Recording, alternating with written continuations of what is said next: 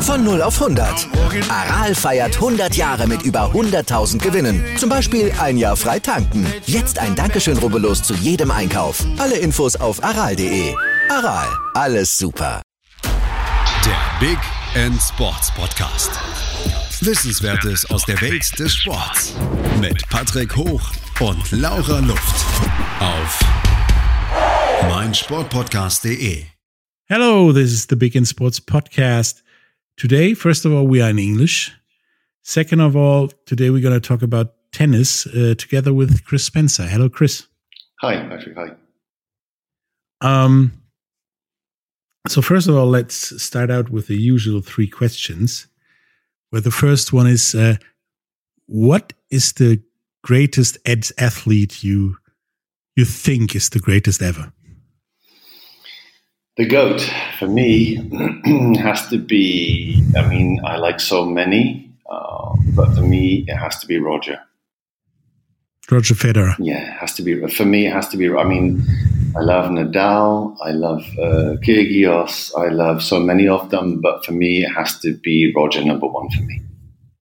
When you said the GOAT, I was thinking of Tom Brady immediately, but okay, Roger I- is the other GOAT, the GOAT GOAT, I Okay. think. Yeah, I was going for tennis now, but uh, Tom Brady is also. Uh, I watch American football a lot, and uh, I watch uh, basketball, and uh, uh, I watch a lot of sports. But uh, keeping with tennis, for me personally, I would say Roger. Yeah, he is, and he seems to be the yeah the nicest guy as well. I think so. I think the nicest, and also um, a great sportsman, great ambassador for the sport, and uh, I think what he's done. I mean, it's all. It's all. I mean, I was watching uh, some stuff today, and uh, Rafa has won Monte Carlo thirteen times.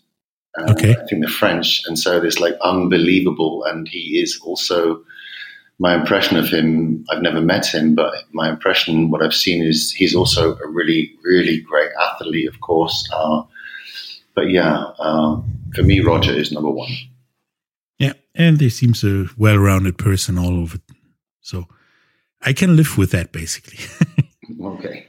so the second question is, which is the biggest sports event you ever witnessed? So it does count if you saw it on television, and yeah, it doesn't count. It does count if you were there even. So uh, which one is the biggest sports event you ever witnessed? Okay, so the one I was at personally?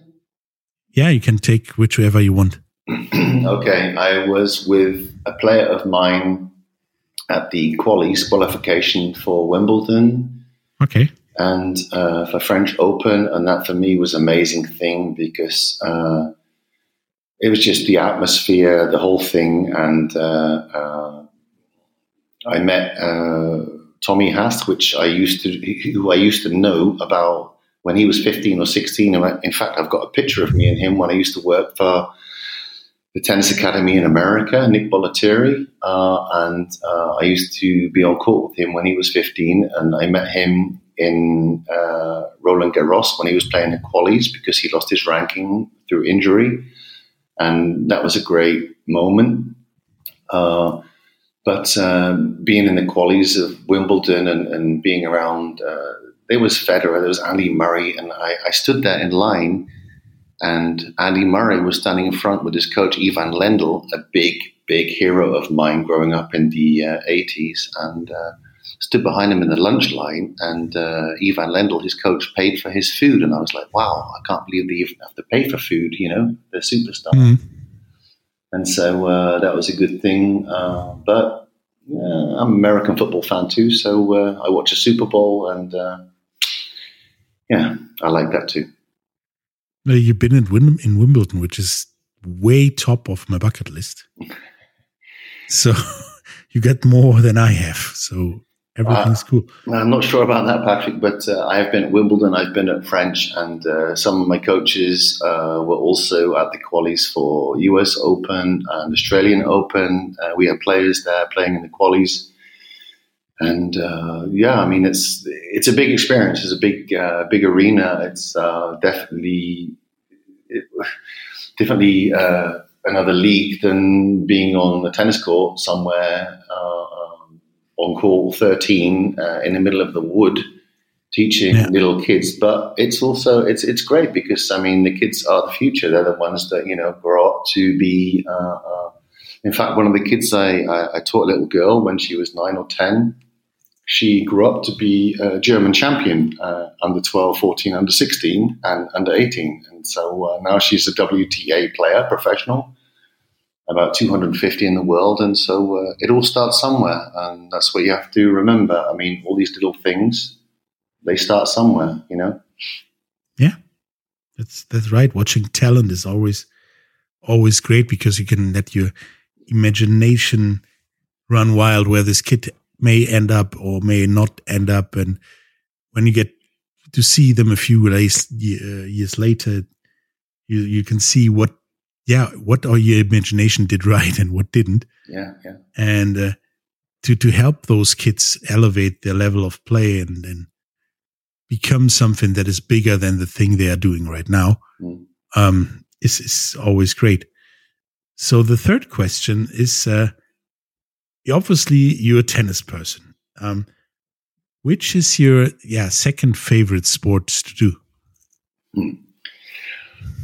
Oh, that's a that's a tough one because I like I like so many. Um, like I said, I mean, to play personally, American football. I used to play when I lived in America, but uh, uh, over in Germany it's not so big, and also I'm not so young anymore like I used to be. Uh, so therefore, it's a bit too physical.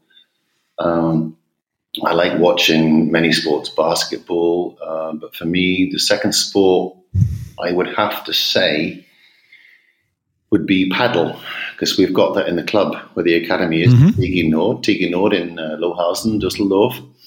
And we had two new uh, padel courts built and that is a fantastic sport. It's much easier to learn than tennis, and uh, we've got a waiting list now for members. Uh, and I think it's now the third most popular sport in Spain. It came from Spain or Mexico. Um, and we have people coming and playing that were not too successful in tennis or it took them a long time to learn. And uh, they have immediate success in in in padel, and uh, it's it's really fun. So for me to play personally, I would say padel, my second sport. Okay, we had a podcast about padel like last year. Okay. Um, yeah, they stated that it was one of the fastest growing sports in Europe as well. So yeah, yeah.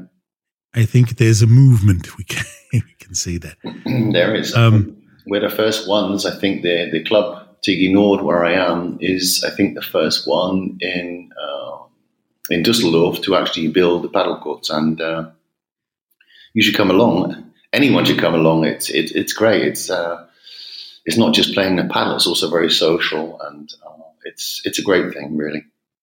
Yeah. Um, now that we got the the three questions out of the way with with you as well, let's talk. Yeah, basically, let's talk tennis. Okay. Um, you got a yeah tennis school academy kind of thing. Um, what is your approach on, on, on talent development? Because it's it's a tad different than the one that usually run of the mill tennis schools. it's it's it's it's very difficult because uh, you can probably hear from my accent I'm English, and really. but I mean, I worked several years in America too, so my English has gone a bit, my accent's down the drain. But uh, one of the reasons why I actually left England is because I got frustrated. I was I was young. I was a new coach. I had my license, my first license, my second license to teach tennis, and uh, I got frustrated because whenever I got a good player and they became successful in England, you know, playing the nationals. The nationals is like the Deutsche Meisterschaft. Mm-hmm. Uh, then they used to get taken away by federations because then they would get the coaching, the training for free, and that's one of the reasons why I left. Also, because I wanted to learn more. And that's why I went to the famous school Nick Bollettieri in America because he had the most uh, most professionals, Andre Agassi, Williams, uh, Kournikova, lots of players. So I went there to learn, which I did, and I was there for seven years. So I learned a hell of a lot of stuff.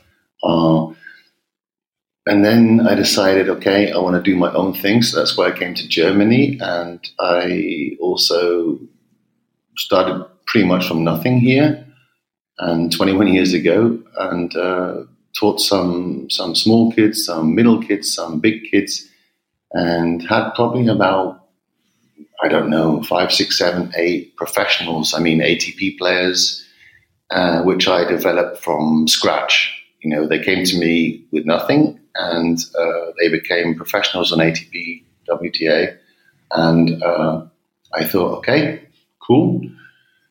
I can make this happen. And it did work for a time. But at some point, then same thing happened. Like in England, they got basically better offers from different federations. Maybe I shouldn't be saying this now. I'm probably going to get sued. I don't think so. Better offers from different federations uh, where they could train for free. They could go on tournaments for free. And I, I mean, we've got a sponsor, Yonex, yeah, and and they they, they give us a lot of stuff, uh, equipment, tennis rackets, shoes, clothes, bags. They helped a lot of our players with uh, also the same same stuff. But uh, at the end of the day, I can't compete as a relatively small academy. Uh, can't compete with the big names, uh, with DTB, uh, German Tennis Federation or whatever, and they've got the coaches and they can take the players and uh, they get supported. They get the flights, they get the food, they got the accommodation, they um, they get the coaches traveling with them, and uh, it's it's it's it's tough. It's a really tough. It's a really tough game. So, what does make your approach a, a bit different than? Um, the approach of those yeah federations that until you you lose those players to um yeah what what does it that do you make a difference? I think i think also one of the reasons uh, why i started the academy 21 years ago is because i'd learned a lot. I'd learned a lot from different coaches, different. I mean, Nick Bollettieri is basically one of the most uh, famous in the world, and I was with him for many years. And I, would learned so much, uh, but at the end of the day, I took with me from England, from Austria, from France, uh, from the academy, from Nick, which I worked in Berlin. I was a director of the academy in Berlin. I, I'd learned so much, and I thought, okay, I like some of the stuff that's being taught, but some of the stuff I don't agree with. And that's why then I started my own academy. I just wanted to do my thing, which I thought was good for the players, for developing professionals. And uh, I, I didn't like having rules, people telling me you have to do this exercise or this exercise or this is good or this is not good. I wanted to do it my own way. And uh, that's basically why that's basically why I started the uh, the academy all those years ago. So it's basically you're the anti-authoritarian guy in the tennis academy circus, so to speak. Well, kind of, yeah. I mean, I've I've I've done it like I'm a full time coach for 30 years. I've got the academy since 21 years. We're in a 22nd year now, and. Uh, the thing is, is that, uh, like I said, I agree with certain things, certain exercises, certain uh, uh, uh, techniques, and some things I don't agree with, and that's why I, you know, want to do things my way, and it has actually been quite successful uh, over the years. What's missing was basically missing is a sponsor to come in and say, hey, you know what, Chris, here's that money, put it in a few kids, potential champions, put it in, see what you can do. And I would love that. I would really love that. But uh, it's it's especially at the moment, it's uh, it's not possible. Yeah, during the pandemic, everybody has this money problem somehow because those companies don't have the money anymore. Um, yeah. About getting getting that that money and what you basically liked and don't like. We're gonna talk about that after a short commercial break.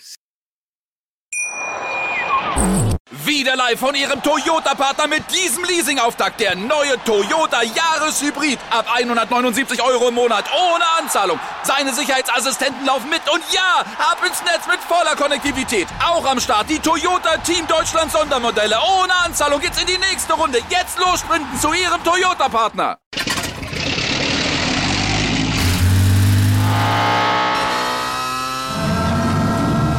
Von 0 auf 100.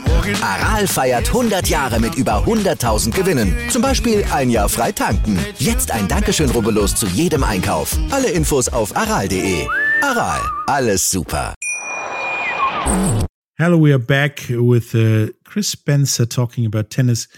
Um, you said that you learned a lot from Nick uh, Bollettieri and how he does approach the game of tennis and that you for yourself and your academy did think that a few things you don't like mm. and a few things you do like and that you continue to teach things that you like and you basically scratch those things you didn't like. Yeah. Um, what are the things you didn't like? Because obviously there are th- some things you have to do and that's the things you probably like well yeah to play uh, tennis. So Nick would probably kill me now if he heard me saying this, but uh, the situation was is we basically had like I don't know 30 35 tennis coaches okay. and hundreds of kids. And they just took the kids and kids and kids and uh, it's like we'll figure it out and it became sometimes too many kids and they couldn't get the quality training that they basically paid for. Uh, and it was uh, sometimes difficult. We had to wing it. It's called winging it. You had yeah. to sometimes like uh, everybody know. I mean, a normal coach knows that to do, for example, uh, Ausdauer endurance training. Mm-hmm before you train tennis is not so good. You need to do speed work before you start doing tennis, and endurance comes at the end of the day afterwards.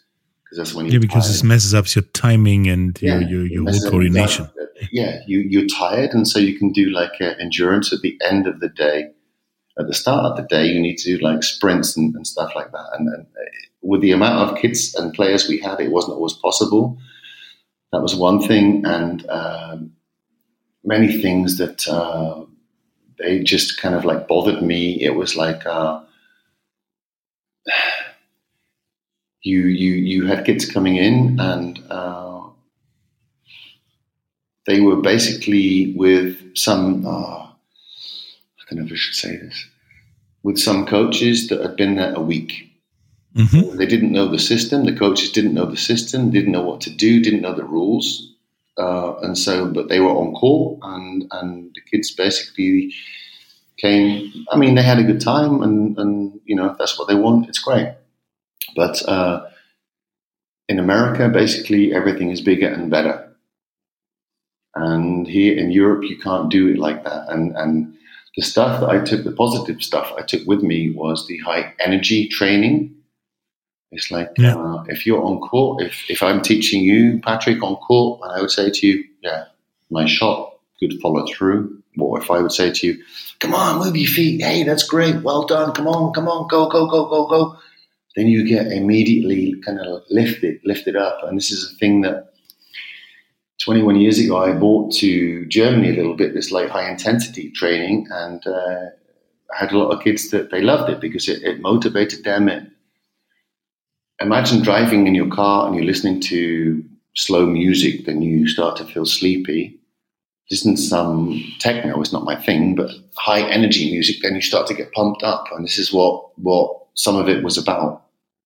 And that is what like sports like basketball or baseball do up to today that they hear listen to music Yeah. while practicing to to lift them up to get them like over the edge over the the point where they think usually without music or without something to lift them up they get to the point where they don't want to go any further and with that lifting up spirit in music you go a bit further I had, we had, uh, we still do have a lot of times on court. We have like a, a ghetto blaster, a music machine, and we put on music when the kids are training because it's like high energy music and uh, it motivates them. They move faster, they think faster. Uh, it's motivation and. Uh, yeah, at the start, I had some problems with this, with uh, some people uh, saying, "Oh, they can't concentrate. The kids, yeah, it's not good for them." Uh, but then you watch some some some videos of like pros training, and they've got their their uh, kopfhörer, their, their earphones in, Yeah. and they're training with music because it does help. And uh, uh, there's also another thing that uh, we still do. We still train sometimes, not all the time, with music. You have to know what you're doing. You you can't train tactics when you've got music on. You have to be quiet. that's probably not the right way yeah But when you're training like high intensity, like uh, footwork, uh, uh, Schnelligkeit, you know, fast feet and stuff, then the music helps. It's not not a bad thing. It's a good thing. Yeah that's basically the reason why in, in, in sports like baseball and even even in cricket they get walk up music when they get, go go at bat and Yeah, to to pump themselves up to make the the at bat before that for yeah forget the, them and pump themselves up that like this can, can still do that the thing that they messed up before yeah. so having music and practices and during doing workout is generally a good thing if that isn't a thing where you have to really talk a lot like tactics and stuff yeah, yeah, but exactly. in general it's a good thing Yeah.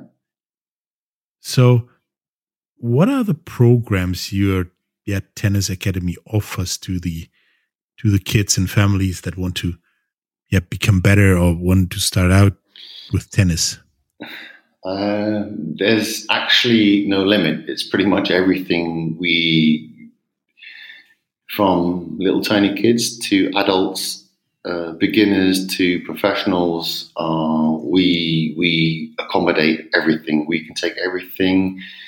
There was actually a lady called I can't say the name. Yesterday or the day before yesterday, she had a kid, one and a half years of age. okay And like, okay, listen, some of the kids start with three, three or four, but I think personally one and a half is a little bit too young. yes Uh, yeah, one and a half. I mean, you can't even walk straight. But uh, I said, listen, if you want to bring, then you can bring, but I'm not going to make a, a group for the kid. Uh, they can come for a private lesson if they want, but my opinion is, you know, wait another couple of years, one and a half years, and uh, then we can talk about it then. But uh, um, we basically are there for everybody. Where you know we have, like I said, like professionals down to down to beginners and uh, um, uh, house ladies, uh, rentner, pensioners. We're for everybody, and for me personally, I mean, all my coaches they're they're so great. They're all international coaches, which means they speak German and other languages. Uh, but uh, it's it's it's a great thing because I personally have fun teaching professionals or want to be professionals, but there are also kids that I teach, and uh, I, I there's a kid I used to teach a couple of years ago. He really had no talent hmm and he knew that. And I told him that. And I said, you know what? I respect you. I admire you so much because you're sticking with it. You're sticking with it and you're doing the best you can. And I will help you all I can. And uh, actually, he's not a bad player now. He's actually quite good. He's on uh, one of the teams in the club. okay so you can make a decent tennis player of me and my forehand whip Well, I'm not sure about that, but uh, just say no I have to see you play first. Let me see you hit for two minutes. That's give me enough. I'll, I will see Okay. and see what I can do with you. Okay. Um. So tennis in general is like it's it comes in waves. It, it, sometimes it's it's high up there with the other sports, and mm. it's way down there, and then it's basically up and down. But the thing in general that I observe in the the tennis circuit is that a lot of talent is there, but it basically stays talent, and the the legends like like Roger and Nadal and whoever they still dominated, and they will probably do that for the next 10 years to come. So, what do you think is going wrong and right in that tennis circuit? Uh, that's a tough one. I know. That's why I ask it. Okay. Uh, this just my opinion now. Yeah.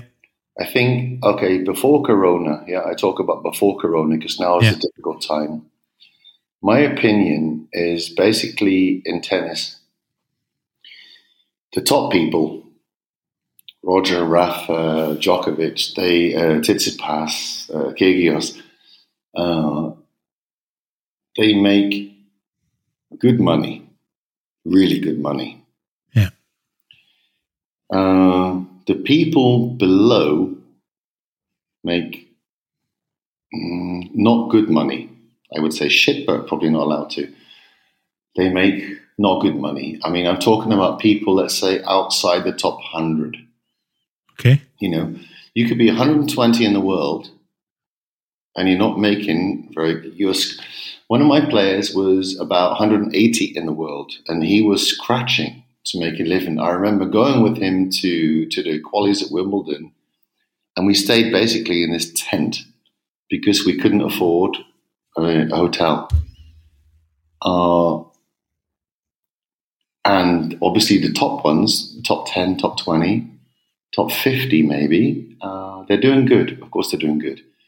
If you compare it to football, okay, we mm-hmm. go back to American football, European football, uh, uh, basketball, if you're even in Germany playing football in the Bundesliga and you are the 200th best player in Germany, you're making great money. Great money. You have a nice life, you have a nice car, nice house, uh, all this kind of stuff. And in tennis, if you're 200, not in Germany, 200 in the world, you're struggling. You're still struggling. And I think, I think personally, uh, it should be changed. That I mean, if you're if you're 500 in the world at something, you should get you're not bad. paid for that. You should get rewarded for that. You should get paid. Yeah, and that's that's a thing that I find in tennis. Um, pretty tough. I mean, I've told I've told so many people, uh, parents, like I've got talented kids. I'm like, listen, tennis is not the right sport to make money because, uh, you know, you're talking over the whole world, 50 people making good money. And uh, if, if you're 50 in the world in football, you're great. you're awesome. You got a Bentley, a Rolls Royce, you got a, a, villa with a swimming pool, you got all this stuff. But in tennis, it's it's tough, and that's why uh, I think personally, again, just my opinion, if the rules could or should be changed, then give more money to the lower down people because you know 500 800 1500 in the world they're good and they're working their, their butts off to get that far um, like I said, my player with uh, 180, uh, no reward. I mean, he's got nothing from it today. He's working now, unfortunately. He's also going to kill me when I say this, but I don't care. I don't say his name.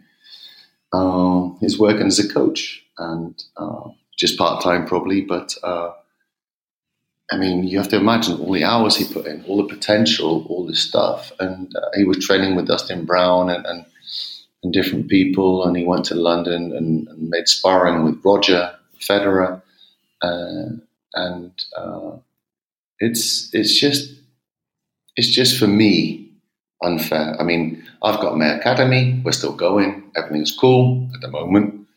Uh, but I just feel sorry for, for certain people that uh, they made it, kind of half made it. If it would be in football, basketball, baseball, they would have really made it. Yeah. And that's and that's sad to hear, and that's this thing that that we do observe as well. That if you made it to the top ten, let's say top 10 mm. and you stay there long enough, you don't have to worry about a thing. You even don't have to worry about winning more because it gets easier because you get everything paid or yeah, yeah. You, you, don't have to work or put the hours into get into a decent hotel. Um, and maybe that's even the reason like I think Andre Agassi's dad told Andre back then that he should start being a baseball professional instead of a tennis professional because you earn better money. And I think that is still the case mm. in, in tennis. Um, it's been nice uh, talking to you about tennis and then your academy and what you do to teach kids to become good tennis players. Check out the link in the show notes to Spencer's uh, tennis academy get your kids to play tennis. It's a good sport for yeah everything, and to even help them become better soccer or bas- basketball players. Even um, it's been nice talking to you, and uh, we see you once this Corona thing blows over again. Definitely. Bye. Thank you. Thank you very much. And uh, yeah, I look forward to having a nice lunch with you in a beer garden somewhere.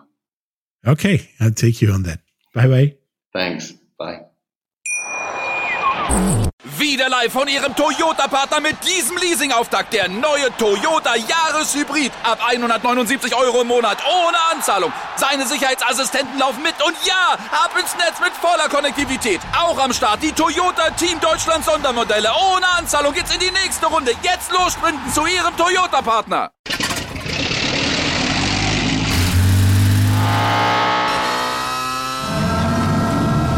Von 0 auf 100. Aral feiert 100 Jahre mit über 100.000 Gewinnen. Zum Beispiel ein Jahr frei tanken. Jetzt ein Dankeschön, rubbellos zu jedem Einkauf. Alle Infos auf aral.de. Aral, alles super. Der Big End Sports Podcast. Wissenswertes aus der Welt des Sports. Mit Patrick Hoch und Laura Luft. Auf meinsportpodcast.de.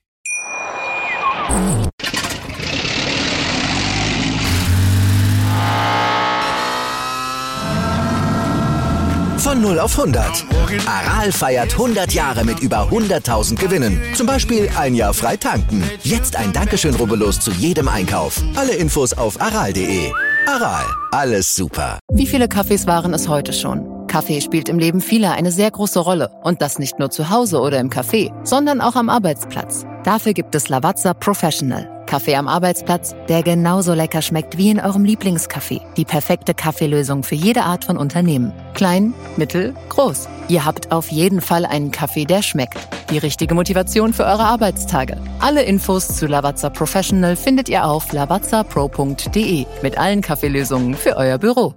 Ich habe mich natürlich schockverliebt, weil die war wirklich ganz, ganz klein. So begann die Mensch-Hund-Beziehung zwischen Christina und Tierschutzhund Frieda. Und wie es danach, nach dem ersten Moment der Verliebtheit, so weiterging und welche Klippen es danach zu umschiffen galt, das hört ihr in der neuen Ausgabe von Iswas Dog, dem Podcast für harmonische Mensch-Hund-Beziehungen. Iswas Dog? Mit Malte Asmus. Überall, wo es Podcasts gibt.